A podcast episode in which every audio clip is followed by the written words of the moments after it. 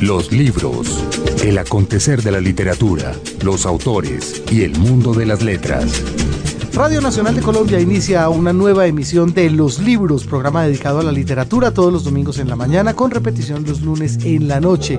Y como de costumbre, James González, aquí al frente de nosotros en el Control Master, y Margarita Valencia, como siempre aquí a mi ladito. Margarita. James, Jaime Andrés, buenos días. Jaime Andrés Monsalve también está con ustedes a lo largo de estas dos horas que nos sorprenden muy cerquita a la Feria Internacional del Libro de Bogotá. Ya casi, ya casi. Estamos a un pasito ah. y se ve muy bien esta edición. No menos de ocho días. Estamos a tres días, cuatro días. Nada, estamos aquí nomás. Ya, pasó mañana, día del idioma, del, del libro, de todo y feria. Así es, así que hay que estar muy pendiente de la programación que viene ya. Feria maravillosa, llena de escritores, con una programación cultural más... Eh, eh, maravillosa que nunca, con Macondo de, país, invitado, de invitado, de honor. Con lo cual, Margarita, eh, se me hace importante que hayamos logrado arañarle unos minutitos de su agenda a un tipo que por estos días anda ocupadísimo, justamente por cuenta de la Feria del Libro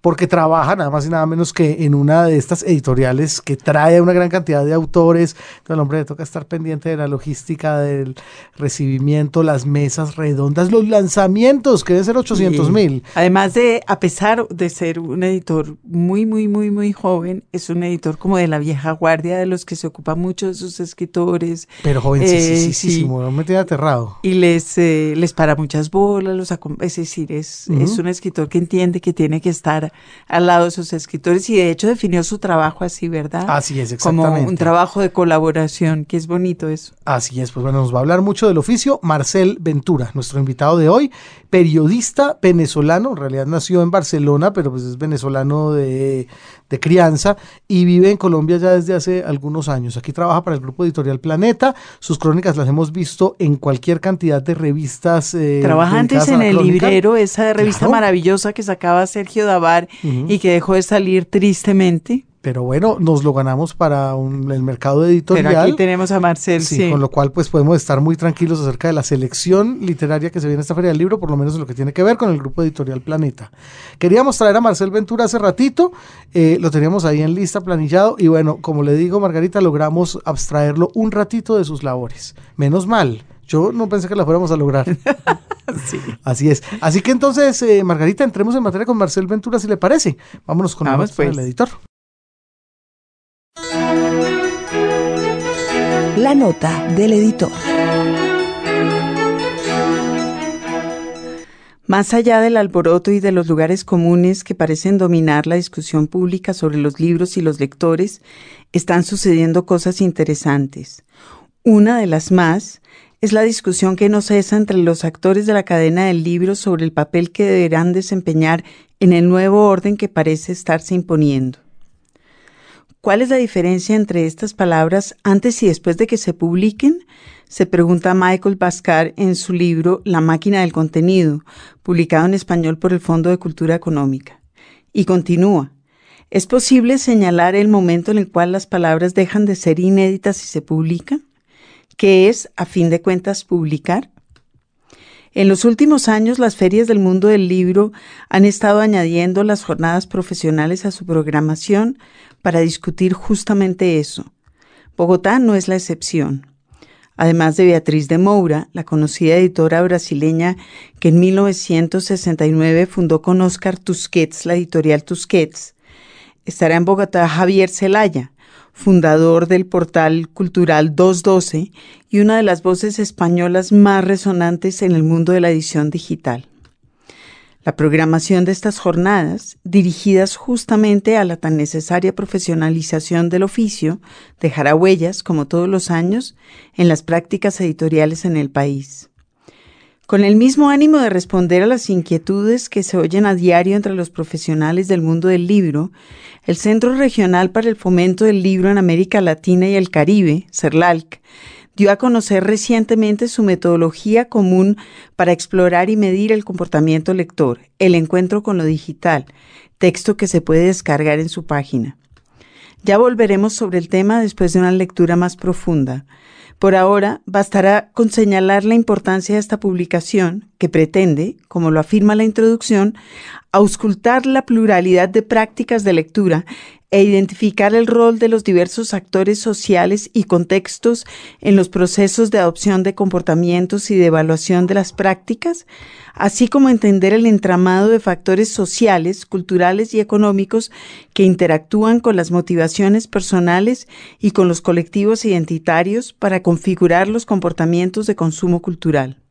Esto significa, entre otras cosas, que ha llegado a su fin la improvisación que en general ha caracterizado la recolección de datos sobre la cuestión en Colombia y que redunda no solo en afirmaciones insustanciales, sino en políticas francamente ineficientes. Un libro, un autor. Marcel Ventura, editor, periodista venezolano radicado aquí en Bogotá, quien trabaja con el Grupo Planeta. Bienvenido a los libros. Qué gusto tenerlo por aquí. Gracias. Viejo, estaba gracias, en Mora. Yo creo que en realidad quien estaba en Mora era Margarita, Margarita de invitarlo a usted. Es un niño difícil. no. Yo llevo no creo, meses, no creo. meses Ah, diciendo de Marcel, por favor, por favor, y él, ah, mira. Por favor. Pero falso de toda Sí, yo falsedad. tampoco creo, no lo veo tan claro. Pues Marcel, de verdad, nuevamente ratificamos el gusto de tenerlo por aquí. Qué buena cosa. Marcel, usted nació en Barcelona. Sí, ¿no nací en Barcelona. Sí. Nací en Barcelona. eh, toda la familia paterna es de, de Barcelona. Viví los primeros años entre Barcelona e Ibiza. eh, Ibiza de los años 80 con Locomía. Imagínese Eh, usted. Lo Ya- cual ya le explica va- ya, ya muchas vamos cosas. entendiendo. Lo cual explica cosas, claro. la programación musical que vamos a tener ahora, por ejemplo. Lo que va a ser Eh, excelente. Claro, era, era José Luis Perales, Mecano, eh, lo comía esa España, ¿no? Los 80, digamos. Claro, la de la Alaska. movida. O sea, Mire usted, qué bárbaro. Alaska y Esta, Dinarama. esta lista que usted ha dado, perdóneme, es como, como de editor, ¿verdad? Totalmente. José Luis Perales, Alaska. muy preocupante, ¿no? O sea, Pero eh, mucho. Un, un rango amplio, amplio. Pero mucho. Está Entonces, muy bien. Yo siento que usted se crió en contraste y, y gracias a eso, a ese contraste, a esa contra es que usted después se convierte en, hombre de letras, supongo yo, porque y no hay luego, otra. no, y luego, pero luego no, ya eso fue difícil de llevar y terminé en Venezuela donde en verdad seguía sonando lo mismo, ¿no? Porque Mecano se apoderó Ay, de todo Mecano, al final. supuesto. Claro. Bueno, con José Luis Rodríguez el Puma. Cl- Claro. El gran, el Puma. Está, Exacto. está- ahí va- vamos bien. Sí, no, Ya, paremos. Ya, vinimos a hablar de libros, ¿no? La biografía del Puma. Salió, salió Ah, sí, Por biografía del. Puma de Planeta, ¿verdad? Pero faltaría, ¿cómo no va a salir una biografía? ¿Y cómo no se va a vender? Ah. Pues claro. Yo compraría la biografía de, de Génesis, la hija del Puma. Esa es una cosa que compraría yo. Que además tiene fanática, tuvo fanaticada masculina en su momento también. Todavía. ¿El Puma o Todavía? ¿no? o- Aguanta. ¿Quién? Uh. ¿Cuál? Sí. ¿La hija? la-. ¿El La viejo? hija, el Puma también, pero Sí. la hija, digo, sí, Sí, sí. sí, sí, sí, la hija es un espectáculo. Créame. Mire usted cómo arrancamos este programa. Lo lamento. Yo, yo yo- quiero yo- preguntar, pero no me atrevo. ¿Qué quiere decir Jaime Andrés cuando dice la hija es un espectáculo? Pues se llama Génesis, digamos. Empecemos por Empieza ahí. por ahí. Se llama Sí. Génesis. Se llama Génesis. Uno, yo, yo voy y le hago el éxodo a, a Venezuela a buscarla. Créame. Está bien, voy, voy a chequearla, voy a googlearla. Búsquela, búsquela. Bueno. Bueno, entremos en Qué desorden, Barcelona. qué, horrible, lo lamento. Barcelona e Ibiza, Marcel, francamente. Sí, qué contraste, Ahí ¿no? está, ya, ya con eso, ya con eso este programa se fue al traste. De Barcelona e Ibiza, no vamos a Sí. poder salir de ahí. Pero si hay que preguntarle, ¿verdad? ¿Qué conserva de ambos lados? Porque igual esas, las dos latitudes son muy Pues diferentes. Bueno, pues sí. Yo, ¿qué? Bueno, y la parte, la parte eh, materna es la familia venezolana. eh, ¿Qué es lo que conservo? Eh, la noción de que todo país que se cree, todo país donde un grupo de personas se cree mejor que otro grupo de personas es profundamente desagradable.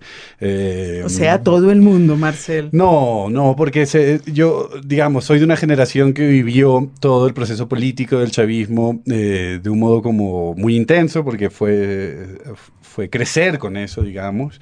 Y en el medio también está el tema catalán, que en los últimos años ha tenido un auge que no había, hace 15 años. Entonces, conservo mucho el, el rechazo a la idea de la nacionalidad, por ejemplo. Eh, O sea, y es el Ibiza. mayor regalo. Nos vamos a Ibiza. Nos vamos a Sí, Ibiza, muy que es bien. un territorio, eh, Territorio libre de todos. de ropa y de nacionalidades. todo Donde el está de moda ahora la droga caníbal. ¿Ustedes han leído eso? Uy, sí he visto unas fotos horribles. Es espantoso. Es en Ibiza se espantoso. ponen a prueba todas las cosas raras, sustancias. Una cosa que se llama crocodile, algo así. eh, Es una cosa que se llama la droga caníbal. Sí, porque, porque, cuando, te la- literalmente- cuando te baja el efecto te da por morder gente. Te pones de una persona muy agresiva, te tienen que agarrar entre seis, porque si no empiezas a morder gente, sacas trozos de carne. ¡Qué bello programa este! Pues nos vamos ilustrando, por lo menos. Niños, no hagan esto en casa. Por supuesto que no. Marcel, ¿de dónde proviene el interés por el, por el tema de las letras? ¿Cuáles recuerda usted que han sido sus primeras lecturas o qué lo conmovió en Eh, determinado momento? eh, eh, En, en mi casa contra lo que mucha gente pensaría, no, una- no era una casa donde había muchísimos libros infantiles o alguna enciclopedia, pero yo entré directamente con, con El viejo y el mar. Fue como el primer libro que leí, que recuerdo que me dio ganas de seguir leyendo. Y luego seguí con Kim de la Selva, que fueron dos recomendaciones de mi papá. y, y así, así empezó todo. Eh, ¿Cómo Hemingway. llegó a usted a los brazos de Hemingway en España? No, ya estaba en Venezuela Ah. en ese momento. Mm. Yo creo que tenía 12 años, yo cuando lo leí, o 13 por ahí. Eh, y mm, me encantó. El viejo del mar le sigo teniendo mucho cariño. Es uno de los pocos libros que releo. Yo, yo no releo, pero ese en particular lo releo y me sigue encantando. Me usted. parece un bello libro, además, para decirle a alguien que lo lea siendo, siendo joven. Total. Una tuitera, Margarita Ana Isabel Gómez, nos preguntaba exactamente el día de hoy acerca de literatura que tuviera que ver con el mar. Y una de las Pero, pero recomendaciones quiere, fue esa. quiere escritores vivos que vayan a Turbo. Bueno, Con lo cual Hemingway no, porque yo... di- yo Sobre el tema del mar, dices. Sí. No, bueno, Ah, Tomás Yo González. pensé en ¿no? Tomás, le escribí, le escribí que Tomás... Juan Carlos Botero. También. Ah, Sí. bien. Tam- Ujú. Ese no lo tengo registrado Sí. como escritor del mar. Sí, claro. Hemingway a los 12 años, pero volvamos de para atrás porque Ajá. usted tiene, usted es hijo chiquito de una, de, eh, de una segunda familia, ¿verdad? Tiene, tenía hermanos más Sí. grandes. Eh, ¿No hubo ahí como tráfico de, de Mm. influencias o solo mecano? Solo mecano. Solo Solo Mecano, y bien. lo comía. Suficiente, su- suficiente. influencias Bueno, importantes. lo- pero Sí. imagínate, las letras de los Cano eran una cosa seria. Que no sé. no, hablando en serio, no, no, fue, fue un entorno eh, no árido culturalmente, pero sin duda no, no, no orientado para nada hacia los libros y demás. Bueno, No. pero Kipling y Hemingway sí, y ambas recomendaciones de su papá indican por lo bajito que su papá es un lector, mi papá... porque son dos, eh, digamos, Hmm.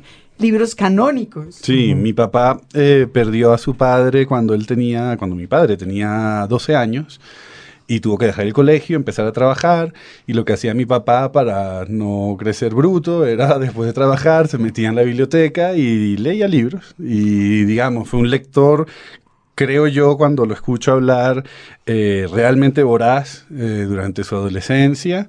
em, y sí, tenía como muy incorporado la noción de los clásicos eh, eh, en la cabeza. De todo esto, de King de la Selva y Hemingway y qué sé yo, y Madame Bovary y clásicos también españoles, en fin, un, como un lector autodidacta durante esos años. ¿Qué pasa con las bibliotecas en Venezuela? Ahora, porque yo pienso que en, que en Colombia en los años 80 un niño huérfano que hubiese querido no quedarse, no quedarse tonto como en el dicho, Hmm, tenía la Luis Ángel Arango y para Sí. de contar, para ir a leer. sí. Venezuela tenía una red de bibliotecas muy importante Ujú. en Sí. su momento. ¿Usted Sí, fue usuario sí. de esas de esas bibliotecas? Eh, no, realmente no, eh, pero coincidió con una época en la que podría haberlo sido. Eh, ya, digamos, ha habido como un declive muy notorio en las bibliotecas en los últimos 10, 15 años en Venezuela, eh, lo cual significa que mi parte adulta como lector ya me agarró en ese declive. eh,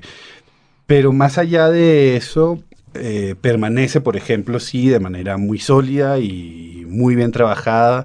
Todo, todo, todo lo que hace el Banco del Libro, por ejemplo, eh, que sí fui más usuario de eso. Eh, yo he empezado a leer libros infantiles a medida que me hago mayor. Entonces, creo que es todavía los proyectos que aguantan bien. Las bibliotecas en Venezuela son simplemente producto de una política cultural de homogenización.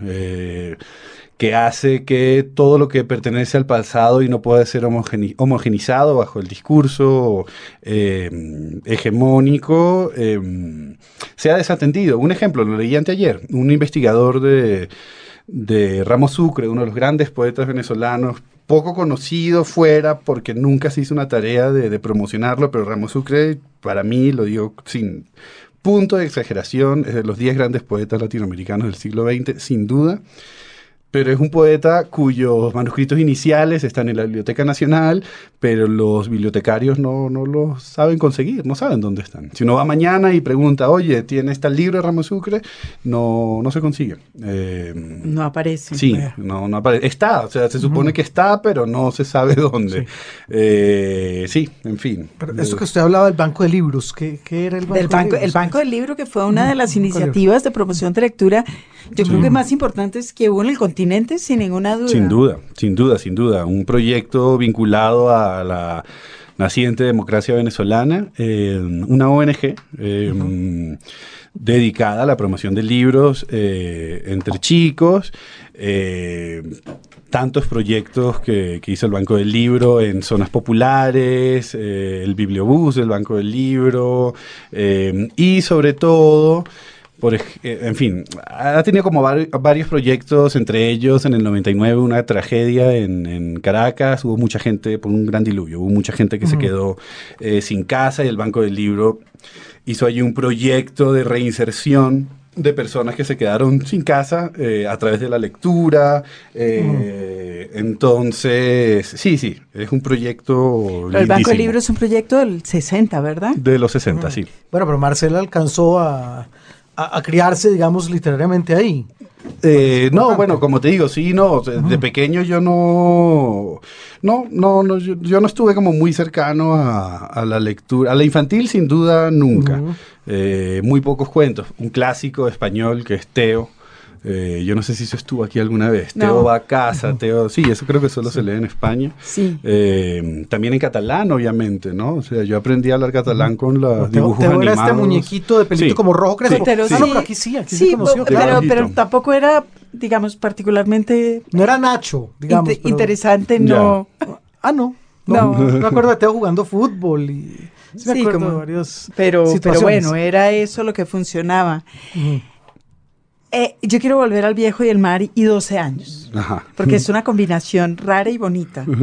Eh, el viejo y el mar es un libro que prácticamente se opone a lo que hoy sería una lista de los felices promotores de lecturas de lo que debe leer un niño. Sí, eh, interesante eso que Sí, es, es, es un libro triste, es un libro, digamos, sin moraleja, diferente de An- Aguanta. es un libro sin picos Mm. eh, eh, climáticos en, en la Sí. acción, digamos, es, es- es un libro que transcurre, es casi como un, como un mar en calma. Sí. Eh, ¿cómo, cómo, cómo fue su lectura de, de Hemingway en ese momento? Yo recuerdo que lo, lo, lo, lo que me gustó era esta relación con la naturaleza. Eh, cosa rara, porque en verdad yo soy todo menos eh, acampar, Sí, de- de- pescar, del mundo etcétera, exterior, ¿no? O sea, quizás me gustó lo que era absolutamente ajeno a mí, probablemente. Eh, y mm, no, y recuerdo esto que acabas de decir, esto de que no fuera climático, ¿no? Eh, esto de que fuera como un estado anímico permanente, eso me, me gustó mucho y me gusta mucho todavía hoy en día. Puede que haya, no, no, no lo había pensado realmente, pero puede que haya cierto patrón de lectura eh, de que sí, de que me interesan los libros donde quizás nada tiene que solucionarse porque en la vida finalmente no, no solucionamos las cosas normalmente. O sea, vivimos con conflictos que manejamos, eh, bandeamos, pasamos de una mano a la otra, eh, pero no sé, yo no, no, no creo mucho en las soluciones, yo ni en la literatura ni, ni en la vida. Bueno, eso, eso quiere decir que usted debe adorar a Raymond Carver y Sí, bueno, Carver, es otro, otro que agarré de adolescencia, eh, creo que es lectura de 16, 17 años y me, fascinó, me deslumbró lo de Carver, lo de Leash, ¿no? O sea, me fascinó Gordon no, Leash. No, no, no, aquí ya está, no. Ya quería provocar. aclarémosle al público, hay quienes dicen que el editor Gordon Leash, y aquí viene también el tema del editor versus el escritor, influyó, pero mucho más de lo debido en la literatura de Carver de lo que se espera de un editor. ya que usted no quiere hablar de Carver, entonces hablemos de Leash. clares ya entremos a hablar de lo que es el editor. De Carver, está hablemos de Leash. Gordon Leash y su papel como editor. ¿Qué, ¿Es su modelo? ¿Qué hay con eso? ¿Por qué lo pone? ¿Usted sí realmente cree que Leash escribió las cosas de Carver? No, no, escribió, bueno, digamos, digamos, Están los documentos, se, puede, se pueden ver las versiones enfrentadas de, la, de la edición de Leash y la previa de Leash, hay el anagrama, de hecho, editó la versión traducida, la colección está de la mm, Biblioteca Nacional de Estados Unidos tiene también eh, un estudio exhaustivo del tema. Em, y bueno, y creo que Barico en este artículo que está publicado en El Malpensante lo dice de una manera muy linda, ¿no? Eh, como lo que un final de Carver que duraba seis páginas, Leash pero literalmente lo convirtió en dos oraciones. Y como esas seis páginas eran preciosas de un modo distinto a las dos oraciones, ¿no? Son versiones eh, complementarias. Lo que a mí siempre me ha parecido eh, polémico en el tema Leash es que precisamente conocemos, eh, una de las razones por las que reconocemos a Carver es por este tema de los finales, ¿no? Este final que ni siquiera es un final abierto, es como es un no final, que es distinto al final abierto. El final abierto alumbra algo hacia un lugar y no sabemos hacia dónde va ese lugar. Los finales de Carver son eh, un hueco de repente donde no hay luz ni oscuridad, ni nadie se lanza, ni nadie viene, y eso me gusta mucho, pero esa invención, ese final, eso sí es una invención de Leach, eso es objetivo decirlo. Eh, pero eso no es todo Carver, evidentemente. Y eso que nos dice Carver, es a eso a lo que voy. Es decir, Leach pensando, aquí hay una prosa con unas ciertas características hmm. que evidentemente son Carver, Hmm. y que debería tener esta, esta presentación en sociedad. Eso que nos dice Carver. Eh, y del papel que juega su editor y que juegan los editores en la vida de los escritores. Carver, yo tuve la suerte y a mí, me encanta eh, recordar los momentos donde uno tiene mucha suerte. Eh, de estar en Syracuse, que fue eh, el pueblo, la universidad donde Carver pasó sus últimos años, fue profesor durante mucho tiempo allá. Carver, que fue un tipo que nunca fue a la universidad, ni decir que tenía una educación primaria muy limitada. Sí. Y, fíjate, porque esta historia va para responder lo, que me preguntas, que es, em, allá estuve con un escritor estadounidense, George Saunders, uno de los grandes cuentistas vivos para mí, sin duda.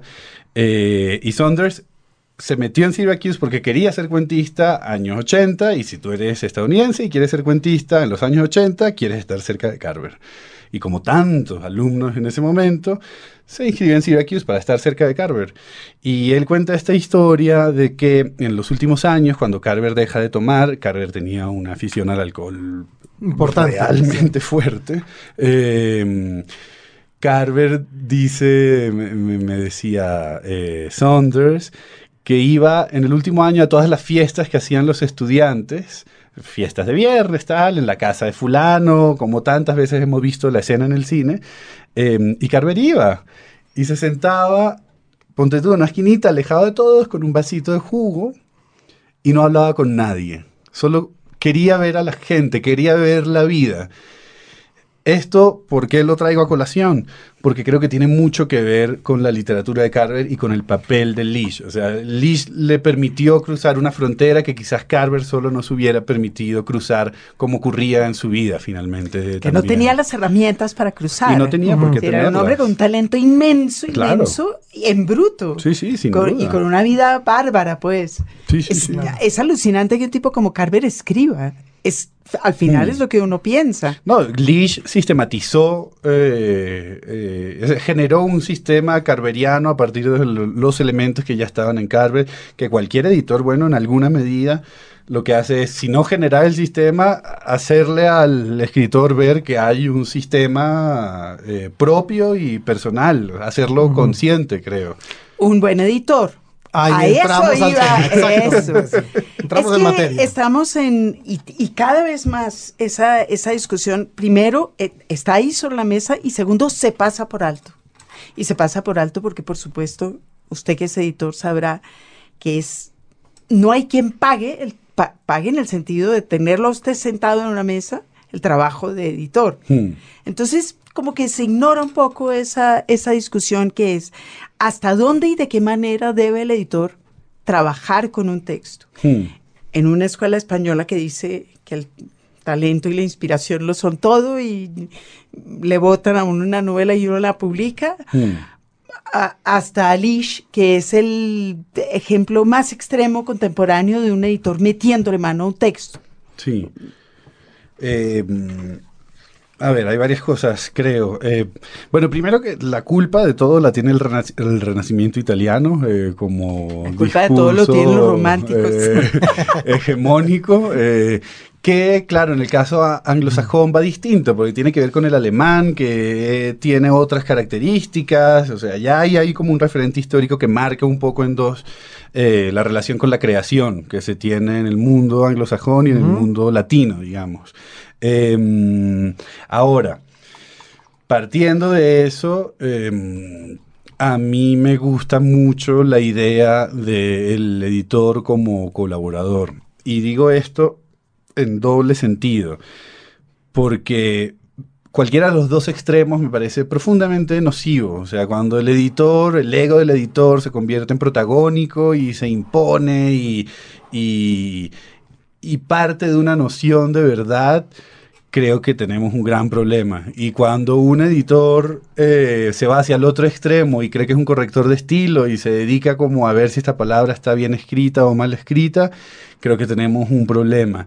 Me gusta mucho la idea de colaborar, de estar codo a codo con alguien y los editores que yo admiro, eh, creo que sin excepción, sí, hay alguna excepción, pero en general supieron colaborar. Para mí no hay mayor editor en la lengua castellana que Paco Porrúa. Un hombre silencioso, un hombre que se dedicó a leer. Eh, me desagrada mucho cómo el sistema de producción editorial hace que el mejor cargo para no leer nada sea ser editor. Eh, y Paco Porrúa fue un hombre que siempre luchó contra ese sistema que lo quería poner en cargos donde le iban a dar dinero y era un cargo como muy bonito y muy altisonante, pero lo hacía dejar de leer.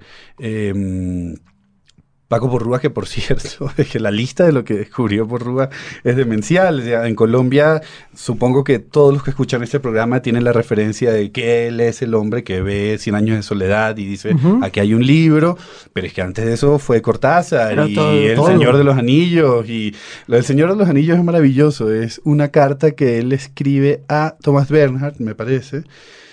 Sí, creo que, creo que es con Bernhard, que él le dice, este, él le había publicado algún libro a Bernhard y en la postdata, eh, Porrúa sabía que la agente o el agente de Bernhard era también representante de los derechos de, de- de Tolkien y le preguntó en la postdata, oye, me enteré de que el Señor de los Anillos puede que quede libre de derechos, ¿me cuentas algo? Bernhard le responde en la postdata también de la carta de vuelta diciendo, sí, llama a fulana. Y él la llama ahí mismo y le dice, sí, quedan libres dentro de seis meses, ¿te interesan? Y los compró por 5 mil dólares, creo. Eh, el libro ya existía, era exitoso en Estados Unidos, pero en castellano no lo habían sabido hacer. Y esa es la colaboración. O sea, un editor de los buenos, como Porrúa, como desde otro lugar eh, Carlos Barral, como el mismo Herralde y como otros referentes eh, en Estados Unidos que me interesan mucho, son personas que le dan sentido y orden y una presentación, creo yo, como eh, acorde a, a, los tiempos también. Tiene que ver el, con el timing, la literatura no es siempre la misma. Un mismo libro sí puede tener sentido siempre, pero creo que tiene sentido de formas distintas en el tiempo, ¿no? Eh, y un editor tiene esa noción también. En los libros, la literatura se oye. La curaduría musical de este programa de hoy corre también por cuenta de nuestro invitado Marcel Ventura en esta Literatura se oye, sección que dedicamos a la música. Después de ese anuncio de haberse criado en Ibiza, eh, no, nos podemos privar. La música de Locomía, claro. Resistí, resistí las ganas lo de Locomía. Eh. Y, agradecemos esa resistencia. Eso, eso. Entonces, bueno, vamos. Eh, hablé de salsa. Eh, y dentro de todos los exponentes del género, yo soy eh, especialmente cercano a Ismael Rivera, que bueno, que justo estaba en contra del tema de llamarle salsa. Eh, y de todos los temas de Maelo, eh, siempre me ha gustado mucho Dime por qué, una gran canción Es triste. una belleza, claro. Una muy, muy linda canción de Tusa. yo la escucho todos los días. Todos los días. Es tremenda canción, es una belleza. Eh, es un vallenato.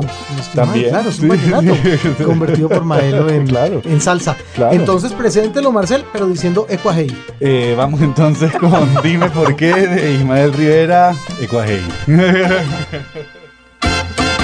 ¿Por qué razón dejaste aquel amor divino, aquellas ilusiones? Cuál fue el motivo que encontraste para dejarme solo y sin cariño, si mi único pecado fue adorarte. Déjame bendecir tu despedida, así como bendije tu llegada. No te guardo rencor, vete tranquila. Yo creo en la conciencia de las almas. Dime por qué, dime por qué me abandonaste. No me atormente, amor, no me mates, ten compasión. Dime por qué, ay mamita linda, dime por qué.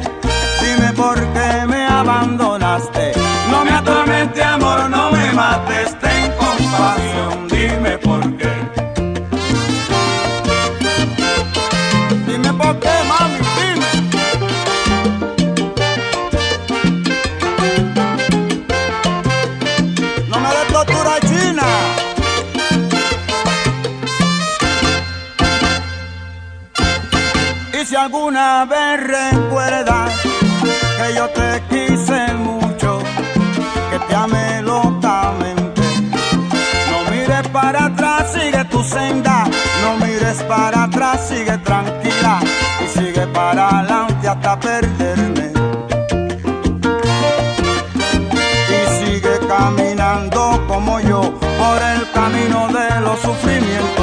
Aquel que sufre con resignación mata poquito a poco su tormento. Y dime por qué, dime por qué me abandonaste. No me atormente, amor, no me mates, ten compasión. Dime por qué. Ay, mamita linda, dime por qué.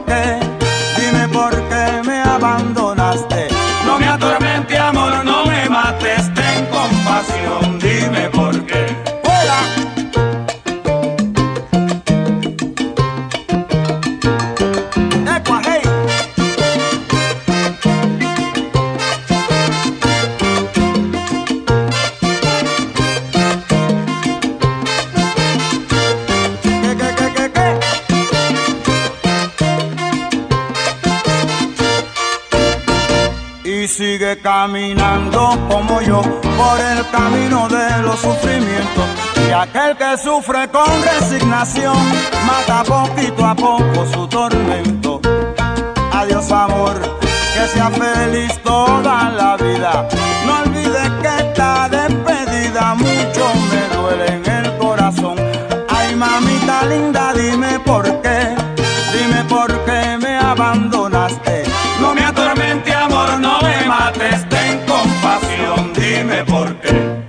qué, mami? Dime. Dame tortura china. Los libros. Radio Nacional. Un libro, un autor.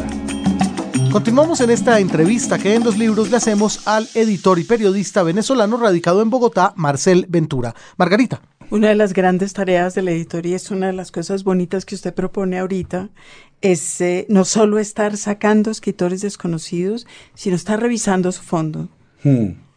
Sí. reinventándose el canon de alguna manera, diciendo, proponiendo a las nuevas generaciones, mire, esto se quedó en el tintero hace 40 años, pero échele una mirada a usted. Sí. ¿Es eso una tarea del editor? Eh, no sé, eh, siento que en esta silla ha habido editores de verdad que son los que pueden responder esto y yo parto de lo que aprendo de ellos y lo digo honestamente porque aquí además por lo que hablábamos antes ha habido editores que yo me quito el sombrero entre ellos y ser la décima parte sería extraordinario.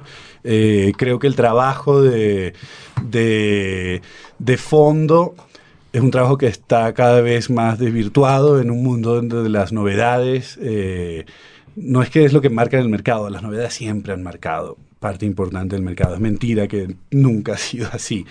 Pero sí, la obsolescencia es mayor, la competencia es mayor. Hoy en día todo el mundo traduce, todo el mundo publica algo. Es decir, en la época en que empezaron, empezaron por ejemplo, Tusquets y Anagrama, había mucha menos competencia para traducir libros, por ejemplo. Digamos, es impensable que hoy en día hubiera un autor como Kennedy O'Toole y que tardaras años en traducirlo, como fue el caso de, O sacarlo en de- de inglés, Ralde en su de momento. en hecho. sí, Claro. por ejemplo. Entonces, sí creo que el mundo, como en todo, como está más competido nuestro tiempo de ocio también, hay una cantidad de elementos extra literarios que hacen que los libros, por supuesto, tengan mucho menos mercado y mucho menos valor porque hay más cosas que compiten con el libro y eso, por supuesto, degenera sobre todo en el catálogo porque el pasado no está de moda en nuestra sociedad.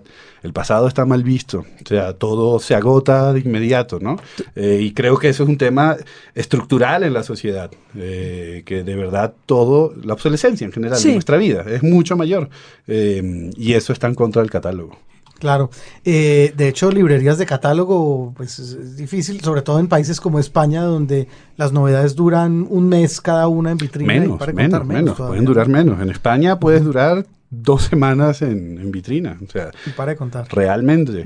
Eh, sí, y no solo eso, eh, eh, además es una cadena como perversa siempre, ¿no? Cuando uno va con un libro, con una reedición de un libro, un extraordinario libro, y uno va a una librería y dice, bueno, pero le vas a dar espacio en vitrina o en mesa de novedades y te, ah, no, pero esto ya salió, ¿no? Eh, entonces, también es una serpiente que se muerde la cola, ¿no?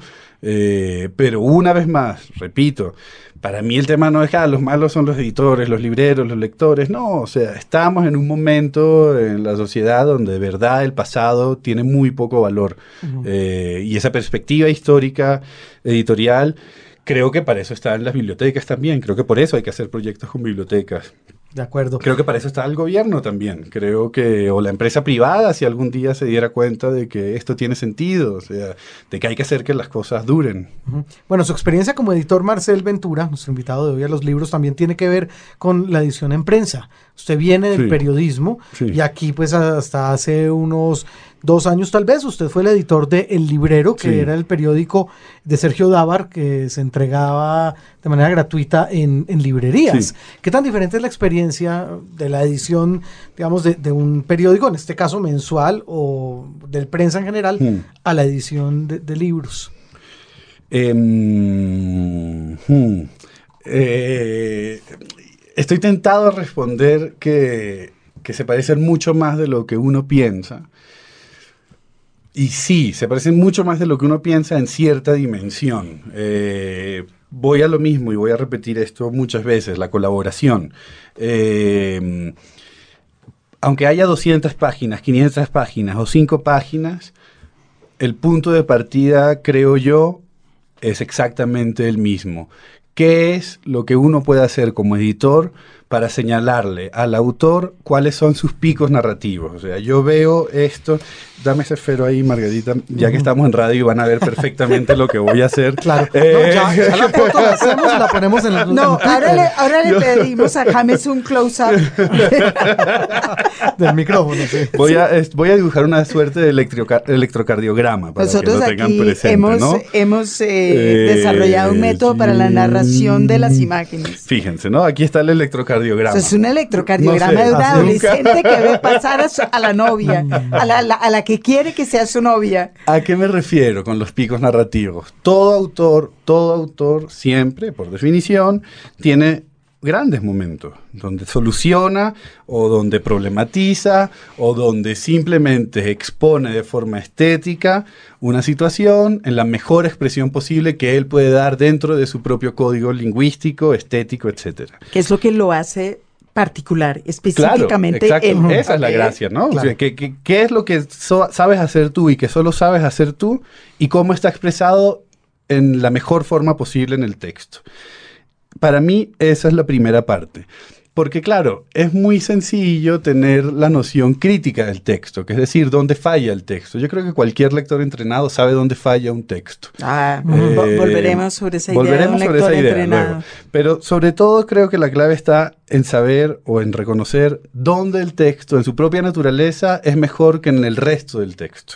Una vez que tú marcas ese pico narrativo y tú lo conversas con el autor y el autor entiende qué es lo mejor que él puede dar, o ella, digo, genérico, em, todo empieza a fluir mejor, creo. Porque todo lo que está abajo de esos picos, de esos altos, todo lo que es la zona plana del electrocardiograma o la zona que baja, que en el electro no baja, pero digamos, todo lo que es lo plano, todo lo que no llega a su máximo nivel, tú puedes decirle al autor, no desde un mundo ideal, ah, es que esto debería hacerse así, no, tú ya lo hiciste así, lo hiciste aquí, lo hiciste aquí, lo hiciste más allá, y lo hiciste aquí por esto, por esto, por esto. Si un autor, por ejemplo, tiene problemas con voces eh, femeninas o masculinas, eh, hacérselo ver. Mira, si un autor tiene problemas con, con- con diálogos, que es algo tan, tan típico, eh, leer tres personajes distintos que suenan exactamente igual. Todo esto para responderlo de prensa y, y libros. Eh, creo que en esto en concreto de, de lo que hablo se parecen mucho. Todo texto para mí parte de identificar sus picos narrativos, para que el autor sepa que él mismo es capaz de dar lo que uno espera de él. Creo que esto tiene mucho que ver con lo que cualquier persona diría hoy en día coaching, pero sí creo que lo emotivo es fundamental en la edición también. Po- Podríamos haber dicho en el siglo XIX que la diferencia entre la escritura de prensa y la escritura de un libro, digamos, eh, tiene que ver con la conexión o la inmediatez de su conexión con el entorno. Hmm. La prensa tiene que ver con algo que está pasando Hmm. y el editor lo que tiene que estar alerta a, a esas señales del, del mundo exterior. Estamos en, hay que hacer un artículo sobre denim, sobre aviones que se caen, sobre micrófonos, lo, lo- lo que sea que esté, mientras que el editor de, de- de textos literarios debe estar más preocupado con el sistema literario. Hmm. Yo siento que ahora uno de los problemas de la edición literaria es que los editores literarios están actuando como si fueran editores de, editores de prensa. Eh, mira, se están llevando las eh, novelas con perros. Sí, Ajá, sí. sí, en sí, serio. Y entonces acabamos teniendo en las mesas de novedades mm, unas novelas, unas o cuentos, unas iguales a otras, eh, modeladas de acuerdo con una cierta tendencia cierta o inventada del mercado y no con eh, ciertas necesidades eh, difícilmente organizables de expresión de un creador. Sí, esto estaba pensando en algo que dice un amigo, el jefe de diseño en Semana, Hernán Sansone, gran ilustrador, eh, que dice que creo que to- todos los que se dedican a, a- a señalar las tendencias en el mundo editorial son grandes expertos en el pasado. Eh, en, lo, en lo que funcionó ya, ¿no?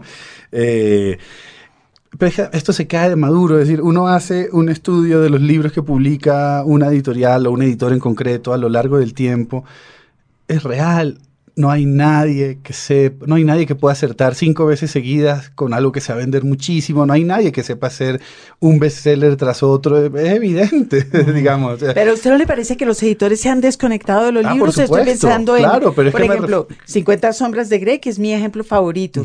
Fue un producto que no se inventó un editor. Claro. cayó después. Eh, el, este otro producto editorial que es que les saca canas a todo el mundo y que a mí me gusta, que es la ya literature para jóvenes y que está generando cosas como los juegos del hambre y ese tipo Hmm. de cosas. También los editores están llegando tarde y ahora queriendo hacer miles de esos en vez de, de, de estar hablando con los lectores o con los, no sé, ¿cómo, cómo se resolvería eso? No, ¿Cómo- bueno, una- ¿A dónde debe mirar un editor si no está mirando al mercado?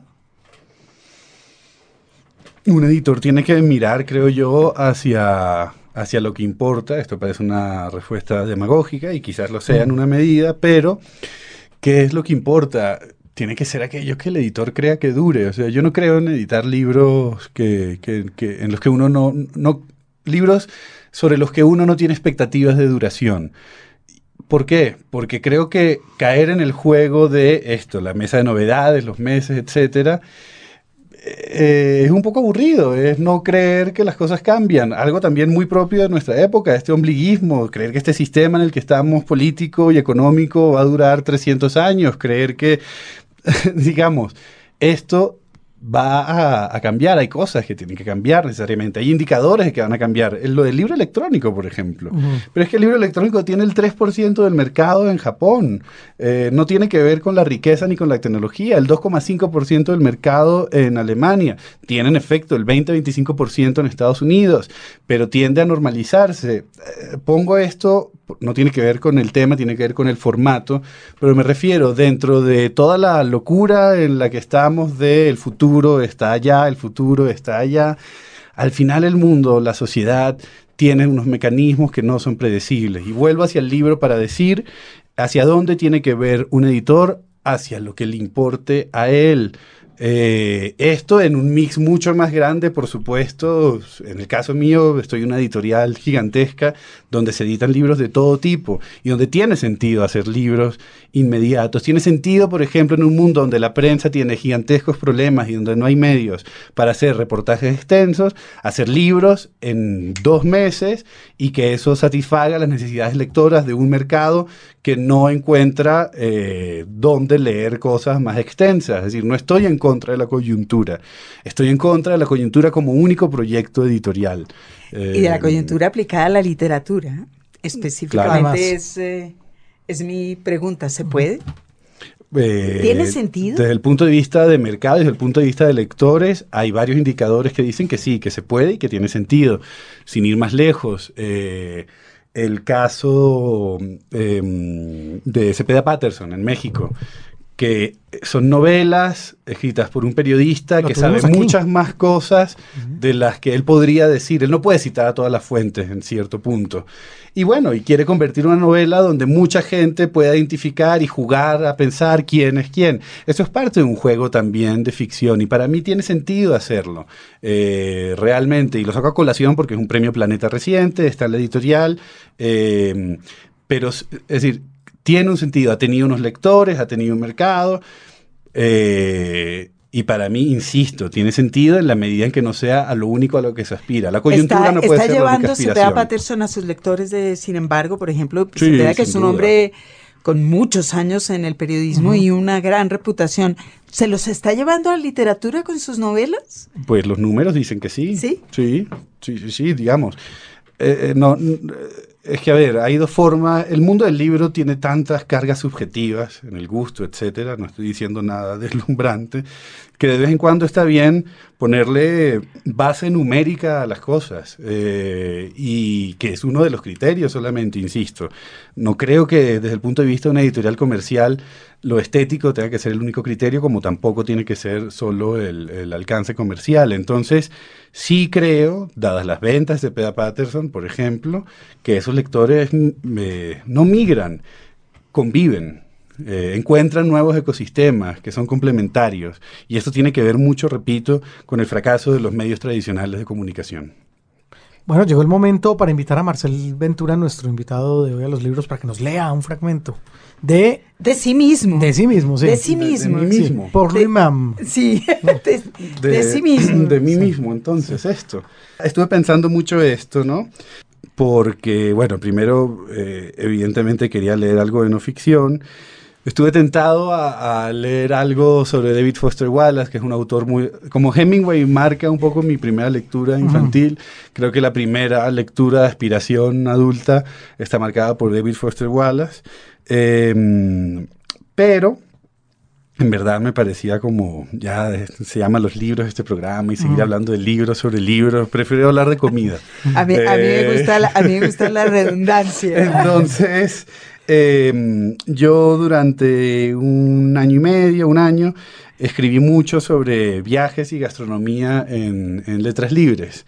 Eh, y si me estaban pidiendo un texto personal, aquí hay algo cortito, personal, sobre mm, un plato venezolano, bueno, no venezolano, existe en varios países. Eh, luego tengo como otras opciones, pero vamos con este. Y de todas maneras hay que hablar ahorita también con Marcel acerca de esa fascinación por lo que tiene que ver con lo gastronómico. Tenemos en- que- tenemos en que sus hablar. escritos. Sí. Este se llama, es muy corto, ¿ah? Eh, cazón, los muertos no caminan hacia atrás. El cazón es el plato, ¿no? Entonces, va. Nació en un pueblo fundado por sus abuelos italianos en el occidente andino de Venezuela. Fue su nona quien le enseñó a cocinar en el patio de la casa y desde entonces todos los fogones le quedaron pequeños porque el cielo es muy bajo cuando estás en un apartamento. Yolanda conoció la polenta y el mondongo, los fusil y las arepas. Yolanda era la menor de siete hermanos. Ya en ese entonces la gente se escapaba de los pueblos y en su tránsito hacia la ciudad, una ciudad, conoció a un militar tostado y regordete que esquivó la pobreza de su propio pueblo, más de mil kilómetros al noreste, en la costa del país. Se casaron escondidos, ella tan blanca y él tan curtido por el salitre. Fueron a conocer la nieve en su luna de miel y a 3.600 metros de altura le soltó la pregunta. Yolanda, ¿usted sabe hacer cazón? Creo que pocos platos están más subvalorados en la gastronomía venezolana. Un guiso de aleta de tiburón que tiene tantos sabores como los ajíes dulces y picantes que decidas utilizar. La carne va desmenuzada y se le añade colorante natural, pero la dictadura de las frituras playeras lo redujo a relleno de empanada. En Venezuela nadie llega al mar hasta que se come una empanada de cazón. El problema es que Yolanda no había escuchado aquella palabra, cazón, tal vez tampoco mar, en toda su vida. Eso y que pedir pescado en la nieve no sería el último exotismo de su marido. El amor es conflicto y la cocina es una forma de resolverlo. Así que Yolanda aprendió lo del cazón y se hizo experta en convertir el animal del miedo silencioso en un manso plato para comer con plátanos maduros, con arroz, con casabe o con arepa, o con todos al tiempo, si quien lo pedía era el esposo, así hasta que le llegaron los nietos. No sé cuándo fue la primera vez que lo probé, Solo sé que demoré muchos años en creer que ese guiso tan gustoso estaba hecho del mismo bicho que arrastraba barcas y aterrorizaba gente en las películas de Spielberg. ¿Dónde están los dientes? Es que ya se compra sin dientes. ¿Y cómo se atrapa un animal así, abuelita? Es que los tiburones no nadan hacia atrás. Hace dos semanas eh, mi mamá llamó a decirme que la abuela se había muerto en la misma ciudad andina donde se casó a escondidas. Insuficiencias cardíacas, cosas de esas. Dos meses antes se operó de las cataratas porque quería ver mejor y le dio vergüenza descubrir los colores chillones de su ropa, las arrugas profundas de su rostro. La consoló, sí, que los demás también estaban más viejos de lo que creía.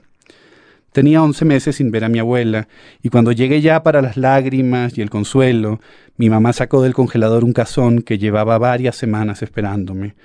Fue lo último que cocinó Yolanda antes de apagarse. En el plato entendí que los abuelos están aquí para enseñarnos a masticar la ausencia. Los muertos comparten con los tiburones la incapacidad de caminar hacia atrás, de regresar. Los libros. Radio Nacional. Un libro, un autor.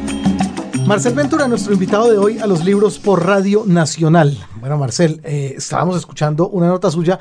Mire usted, la manera de hilar el asunto gastronómico con unas percepciones eh, mucho más de condición humana, más literarias, que realmente eh, me dejaron asombrado. Y eso me hace pensar en una percepción muy particular de la comida, me hace pensar también en el hecho de que usted ha sido, usted dice que en los últimos años, pero usted nos contará, un tipo trashumante ha andado por muchos lados, ha vivido en muchos lados. Todo eso, ¿cómo lo conjuga usted después en, en unos escritos? Nunca he sabido qué significa trashumante. Sí, siempre me inquietó la H, ¿no? Puede ser como bonita esa H. ahí, después, pero- después de echarse un cigarrillo. Pero, quiere bueno, ser en fin, trashumante. Ahora voy a decirme el trashumante. A decir el- el Entonces, no, bueno, lo de la comida eh, es una respuesta muy similar a, a la literatura. Para mí están profundamente hermanados y no tanto por eh, las magdalenas de Proust, sino por porque creo que son dos vehículos para comprender de forma acelerada la sociedad.